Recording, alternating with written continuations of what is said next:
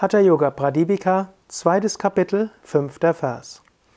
Nur wenn alle Nadis, die jetzt voll von Unreinheiten sind, gereinigt werden, kann der Yogi erfolgreich Pranayama üben. Natürlich, Pranayama, die Atemübungen selbst, reinigen die Nadis. Das heißt auch, zu Anfang wird Pranayama mehr reinigend wirken. Viele Menschen, die mit Pranayama beginnen, beschweren sich, dass sie nicht so viel Energie erfahren, wie so in den Schriften steht oder wie sie hören. Pranayama heißt ja Herrschaft über das Prana, mehr Prana. Es gibt manche Menschen, die wirklich mit Beginn der Pranayama-Praxis gleich mehr Prana spüren. Aber bei gar nicht mal so wenigen Menschen führt Pranayama oft erstmal dazu, dass sie sich müde fühlen oder dass der Geist unruhig wird oder dass der Körper schwer wird und so weiter. Das sind alles Zeichen, dass Pranayama reinigt die Nadis. Unreinheiten, die in den Nadis waren, kommen jetzt an die Oberfläche des Bewusstseins. Da gibt es Unreinheiten, die dann tamasik wirken, das führt dann zur Müdigkeit und Trägheit. Und es gibt Unreinheiten, die rajasik sind. Diese führen dann eben zu Unruhen und vermehrten Gedanken und Nervosität und Spannungen und so weiter. Es ist gut, dass diese Unreinheiten hervorgebracht werden. Ich empfehle daher auch immer, täglich 20 Minuten Wechselatmung zu üben und weiterzumachen, gerade dann, wenn du keine Lust mehr hast. Gerade dann, wenn du Wechselatmung übst und am allerwenigsten Luft, Lust hast, weiterzumachen, gerade dann bist du an Unreinheiten rangekommen. Wenn du dann weiter übst, dann hören die Unreinheiten plötzlich auf, die Unreinheit verschwindet natürlich nicht alle, aber doch ausreichend Unreinheiten verschwinden. Und dann ist da ein so großartiges Gefühl von Leichtigkeit, von Weite, von Öffnung da. Es rentiert sich, weiterzumachen.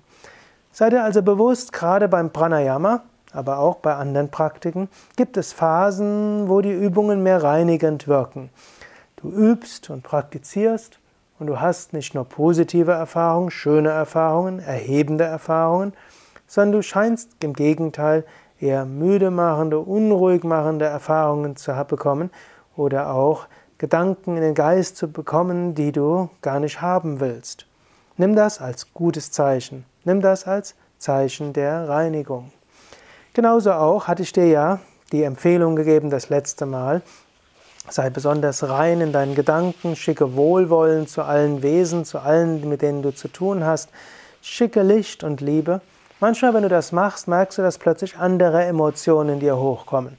Du willst jemand anders Licht schicken und Liebe schicken und plötzlich ärgerst du dich über ihn.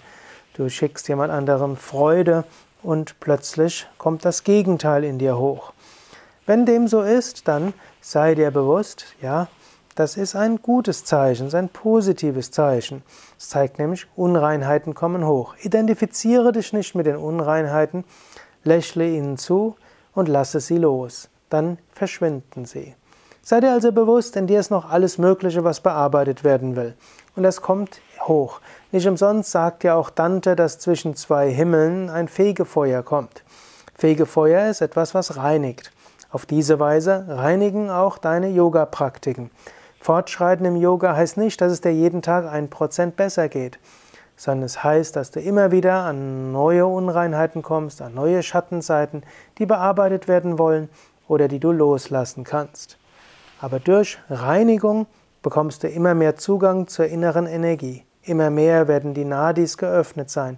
Immer mehr öffnen sich die Chakras. Immer öfters spürst du die Gegenwart Gottes. Immer öfters spürst du Freude in deinem Herzen. Immer öfters spürst du Herzensverbindung zu deinen Mitmenschen. Immer mehr spürst du die Schönheit in der Natur. Immer mehr genießt du die Freude des Hier und Jetzt.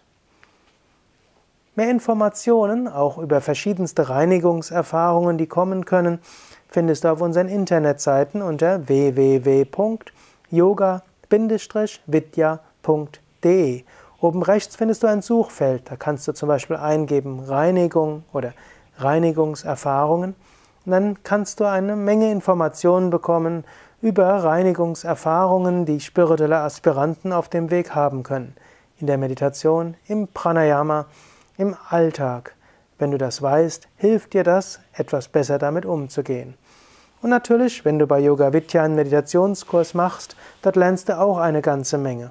Oder mach mal eine Meditationskursleiterausbildung, wenn du selbst auch anderen raten willst, wenn sie verschiedene Reinigungen bekommen. Denn die Reinigungserfahrungen kann man zwar typisieren in bestimmte Kategorien, aber sie sind doch für jeden Menschen unterschiedlich.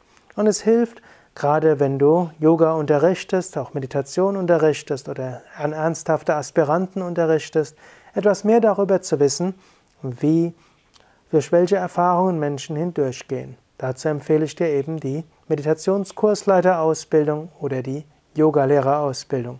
Alle Informationen darüber bei www.yoga-vidya.de